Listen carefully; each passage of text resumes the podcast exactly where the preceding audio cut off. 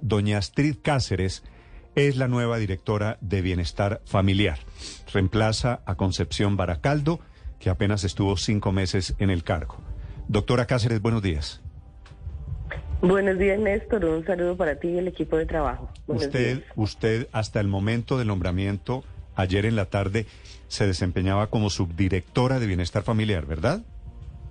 Bueno, yo quiero aclarar que soy directora designada, todavía no, ha ocurrido el acto de posesión, que será pronto, pero bueno, ahí ya, digamos, tengo la, la tranquilidad de, del respaldo de, de todo el equipo de presidencia, de la vicepresidenta, y bueno, vamos iniciando.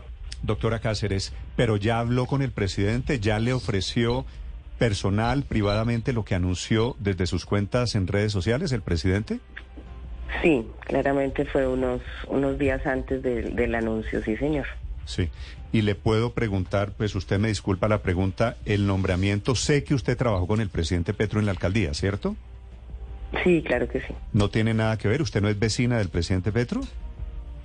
No, yo no soy vecina, pero soy vecina de apuesta de, de, de plan de acción de gobierno y bueno, de un programa de gobierno que ayude a construir.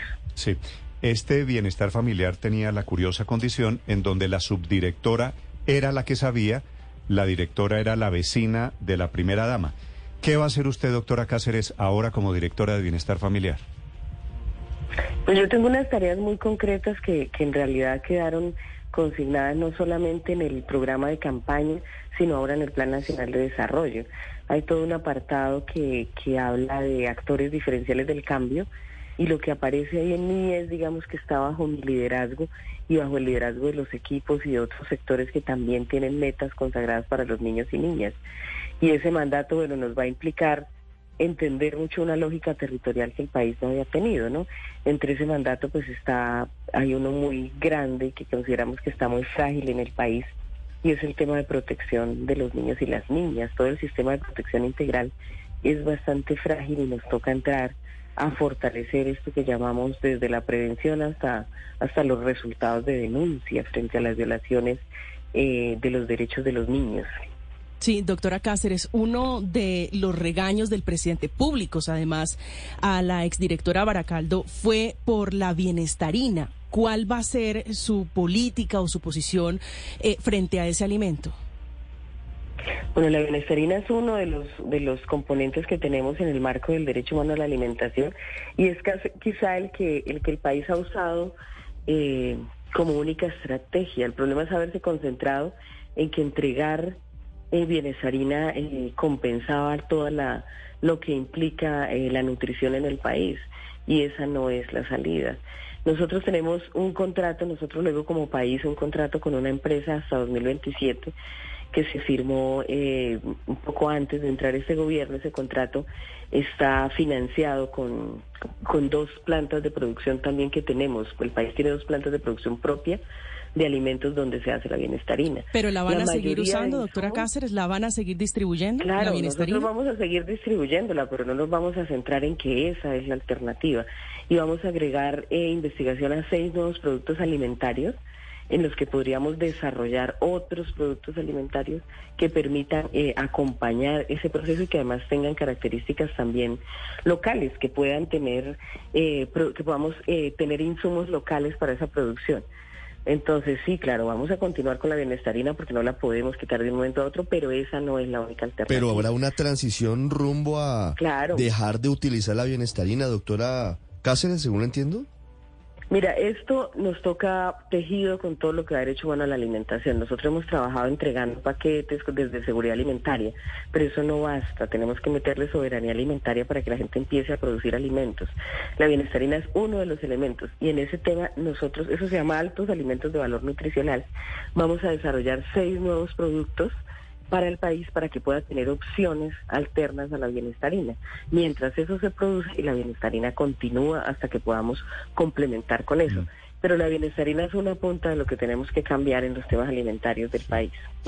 Eh, doctora Cáceres, ¿qué es la bienestarina? ¿Por qué no le gusta al presidente Petro o al gobierno pues la bienestarina? Eh, no es que no nos guste, es que la política alimentaria no puede centrarse en entregar bienestarina. Y la bienestarina de todas maneras sí tiene algunos componentes que, que hay que revisar en términos de, de lo que son productos ultraprocesados, el tema de la importación de soya, eso siempre nos ha dejado en tener que conseguir más recursos para, para lograr la, la receta y eso es adición tras adición a ese contrato. Entonces tenemos que mirar cómo los productos locales empiezan también. Creo que hay alternativas y las comunidades nos están mostrando rutas de otros alimentos de alto valor nutricional que podríamos desarrollar. Entonces lo que yo creo es que eh, lo que no nos gusta es que haya una política alimentaria que se centra en entregar bienestarina y que esa bienestarina se produzca con insumos extranjeros insumos que podríamos comprarle a los campesinos locales. Eso es lo que no nos gusta, no es la bienestarina. ¿Y cuál, qué le compramos o qué de la, qué bien, de la bienestarina tiene insumos extranjeros? ¿Qué parte? La soya. Y otros.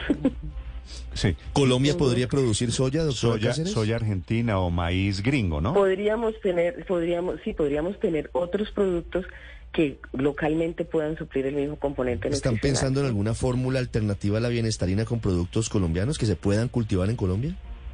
Sí, estamos pensando en seis nuevas posibilidades. Tenemos seis. Eh, en ese mismo contrato se supone que tenemos seis oportunidades para desarrollar nuevos productos. Y en ese tema nos va a acompañar también el Ministerio de las Ciencias en, procesos de investigación alimentaria. No, en este momento no podría decir. No, ¿y quién los va a desarrollar? toca hacer investigación. Porque dice usted, vamos a desarrollar seis nuevos productos de valor nutricional, pero ¿vamos quiénes? ¿O es que acaso el ICBF y el Gobierno Nacional se van a poner a producir alimentos? El ICBF y el Gobierno Nacional son la misma cosa, somos gobierno todos, ¿no? Y ahí está el Ministerio de las Ciencias, que tiene recursos para investigación, están las universidades, y hay todo un esquema de de, ciencia que tiene que acompañarnos en esta producción alimentaria. ¿Y quién produciría esos alimentos, doctora Cáceres? Tenemos dos plantas de producción en el país, propias y el Estado. ¿Bienestar familiar tiene plantas de producción de alimentos? Sí, señor. Creo que una queda en Cartago, una queda en el Valle del Cauca, si no recuerdo. en Sabana Larga, sí. Y en Sabana Larga. Y teniendo plantas de producción de alimentos, ¿por qué, ¿por qué no se están produciendo esos alimentos allí ya? Esa es una muy buena pregunta. Esa fue la primera que pero, nos hicimos pero, cuando Pero hoy se produce bienestarina en esas plantas. Sí, hoy se produce Lo que plantean ustedes es hacer seis nuevos productos con base en eh, eh, desarrollos o, en... Más eh, colombianos, mejor dicho, una bienestarina más colombiana, si le entiendo bien, ¿no? Sí, en, productos que se cultiven en Colombia o que se produzcan en Colombia. Sí, correcto. Sí, ¿la bienestarina la reparten cómo? ¿Eso es como, como tabletas de bienestarina? No, no, no. Eso tiene dos presentaciones, la líquida y la fórmula para preparar. Y se reparte pues a través de los... Como leche en polvo. Una colada. Parecido, sí, señor. Así Sí. Eh, doctora, doctora Cáceres, este sería, pues, me imagino yo, una revolución en su gestión, ¿cierto? Pues más que mi gestión, porque es que es una, es una revolución en el país que tenemos que generar de la mano de todos, ¿no? Yo creo que el ICF se ha centrado tanto en la figura de, la dirección como la, la ficha clave, claro, tiene un factor importante poder mover de ahí, pero tenemos que pensar un poco más al ICF como parte del gobierno, como parte del país y, y no tan solitario, ¿no? Sí, ahora, el, el, le digo que me parece una revolución. El problema con la bienestarina, como ustedes lo conciben hoy en día, que la critica en público el presidente Petro, que usted dice que tiene unos componentes extranjeros, es que la soya sea importada? ¿El problema es que traemos soya de otro país? Pues ese es parte, sí, en parte, en parte es eso, en parte es que es lo que te decía, o sea, centrar la solución alimentaria en la entrega de bienestarina es lo que no debe pasar. Puede ser parte y complemento, pero no podemos pensar que por la entrega bienestarina se salvan los niños de la desnutrición. Esto es una cosa estructural que arranca desde la gestación y donde esto juega un elemento y queremos que entren a jugar otros elementos. Por eso ahí en el, en el, en el plan de desarrollo van a haber un capítulo completo de derecho humano a la alimentación, que es la primera vez que tenemos un plan de desarrollo que tiene ese componente y ese eje como nuclear. Entonces, eh, yo creo que ahí hay un camino que recorrer para entender. Ah, no, claro, pero, pero fíjese que usted da en el clavo, claro, el derecho a la alimentación infantil, de acuerdo, eso como derecho es perfecto, vaya usted y consiga cuál es el alimento que va a reemplazar la bienestarina. Los sustitutos. Sí, por eso nos toca hacer investigación. O sea, es claro que, que esto no sale de, de, una fórmula mágica y por eso hay que hacer la investigación. Sin embargo, hemos encontrado que ya hay comunidades que hacen esa producción y esa producción lo que vamos es a, partir de eso. Ya hay varios grupos de investigación. ¿Qué comunidad hace hoy, qué comunidad produce alternativas a la bienestarina hoy en día? Hmm. Bueno, yo conocí una, una experiencia que tendríamos que revisar con, la hicieron incluso en La Guajira, con productos sembrados a partir de, del frijol nativo, de ese escenario nativo. Yo sé que lo trabajaron hace unos cuatro años y que ese, eso cuando nos lo presentaron en su momento estábamos en, bueno, más de cuatro años, estábamos en Bogotá Humana y eso nos enseñó que había producción local. Yo creo que ahí las comunidades también nos pueden ayudar a, a contarnos a través de las redes cuáles son esa producción alimentaria que han empezado a construir desde los territorios. Doctora Cáceres, y si de la Bogotá humana viene esta inquietud, si han pasado siete u ocho años desde cuando ustedes comenzaron a pensar en eso, en una alternativa a la bienestarina, ¿cómo es que llegan al gobierno y no tienen una alternativa a la bienestarina? Es que esto requiere investigación y Bogotá Humana se acabó en 2015 y esto requiere eh, articulación para esto. O sea, nosotros no tenemos una fórmula mágica, tampoco es, homogénea para todo el país.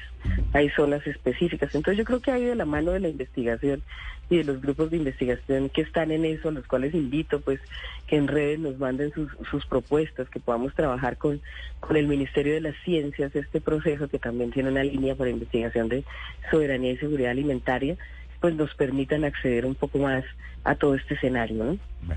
desarrolladores, emprendedores seguramente ahí tienen una oportunidad en Colombia. Doctora Cáceres, gracias por estos minutos, le deseo suerte. Bueno, Néstor, muchas gracias. Gracias, la nueva directora de Bienestar Familiar, anunciando alternativas, será una de sus prioridades en su gestión, como ustedes escuchan, a la famosa bienestarina.